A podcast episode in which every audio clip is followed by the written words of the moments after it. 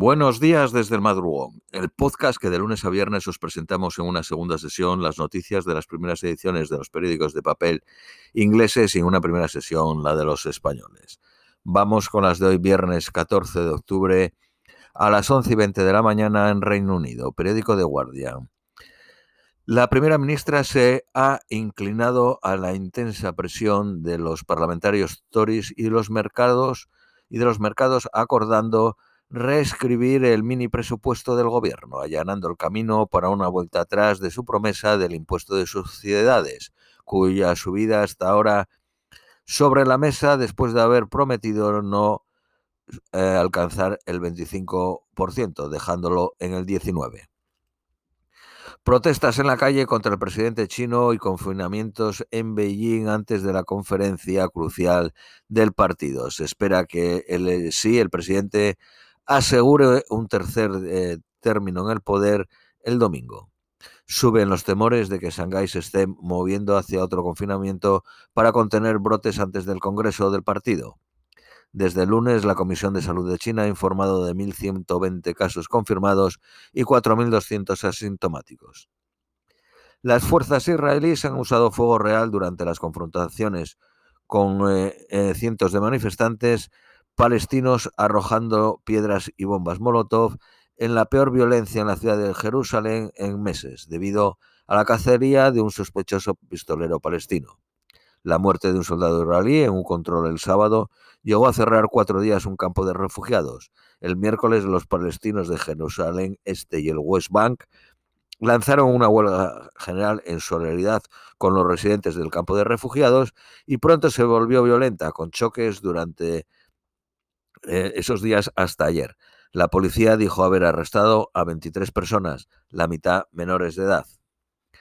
Francia le ha dicho a la compañía petrolera Total que tiene el trabajo de subir los salarios después de dos semanas con los trabajadores en huelga, interrumpiendo el suministro de petróleo y causando una crisis en el gobierno al reducir la producción del petróleo más del 60%. El Parlamento turco ha aprobado una ley en la que los acusados de expandir desinformación podrían ir a presión hasta tres años. Turquía ocupa el puesto 149 de 180 países en el índice de libertad de formación de la ONG Reporteros Sin Frontera. Un panel del Congreso de Estados Unidos votó la noche pasada llamar a Donald Trump a testificar bajo juramento. Rusia dice que evacuará a los residentes de Kherson bajo la amenaza ucraniana. 143 países de 190 votaron a favor de la resolución condenando la anexión ilegal de Rusia. Solo cuatro países se unieron a Rusia. Siria, Nicaragua, Corea del Norte y Bielorrusia. 35 países se abstuvieron, incluyendo China. Según el español Josep Borrell, cualquier ataque nuclear contra Ucrania crearía una respuesta, no una respuesta nuclear, pero una respuesta tan poderosa desde el lado militar que la Armada rusa sería aniquilada. Alemania es ahora el, el, tercer país suministrador de armas a Ucrania tras Estados Unidos y Rusia. La relación entre Estados Unidos y Arabia Saudí continúa empeorando ayer, con los dos países intercambiándose púas sobre la decisión de recortar la producción de petróleo con Washington no, con Washington acusando a Riyadh de coaccionar a otros miembros del cartel de la OPEP, de la Organización de Países de Productores de Petróleo, y con Riyadh eh, sugiriendo que la administración de Biden intentó que la decisión se retrasase un mes para después de las elecciones al Congreso de noviembre. Arabia Saudí ha negado que la decisión final fuese tomada unilateralmente.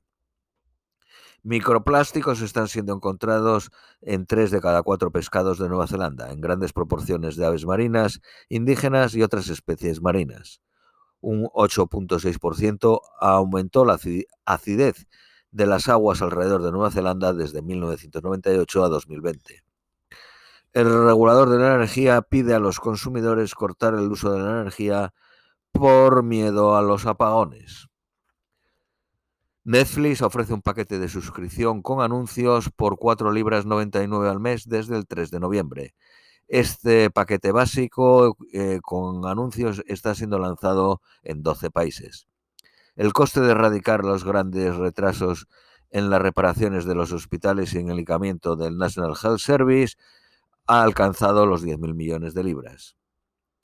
Un tercio de las parejas permanecen en las casas de las que son propietarios después de separarse porque no pueden pagar el moverse fuera. Una pintura de David Hockney eh, del amanecer sobre el Mediterráneo se vendió por 21 millones de libras. Periódico Daily Mail. Eh, parlamentarios conservadores han dado a la primera ministra 17 días para salvar su trabajo. Periódico Daily Telegraph. El chancellor, el ministro de Economía, insistió, no voy a ningún sitio, prometo luchar incluso si Dawin Street para quitar las políticas del mini presupuesto. Eh, periódico de Independent, los parlamentarios, la parlamentaria del Partido Laborista, Cristina Riz, ha sido suspendida después de recibir acusaciones por bullying. Ahora se sentará en la Casa de los Comunes como independiente. Nuevo récord, 7 millones de pacientes esperando por tratamiento en el National Health Service. Un incendio en un autobús en Pakistán mata a 18 supervivientes de las inundaciones, incluido 8 niños. Por último, las previsiones meteorológicas para hoy en Londres, máxima 16, mínima de 10, ligeramente nublado. Esto es todo por hoy, os deseamos un feliz viernes, un feliz fin de semana y os esperamos el próximo lunes.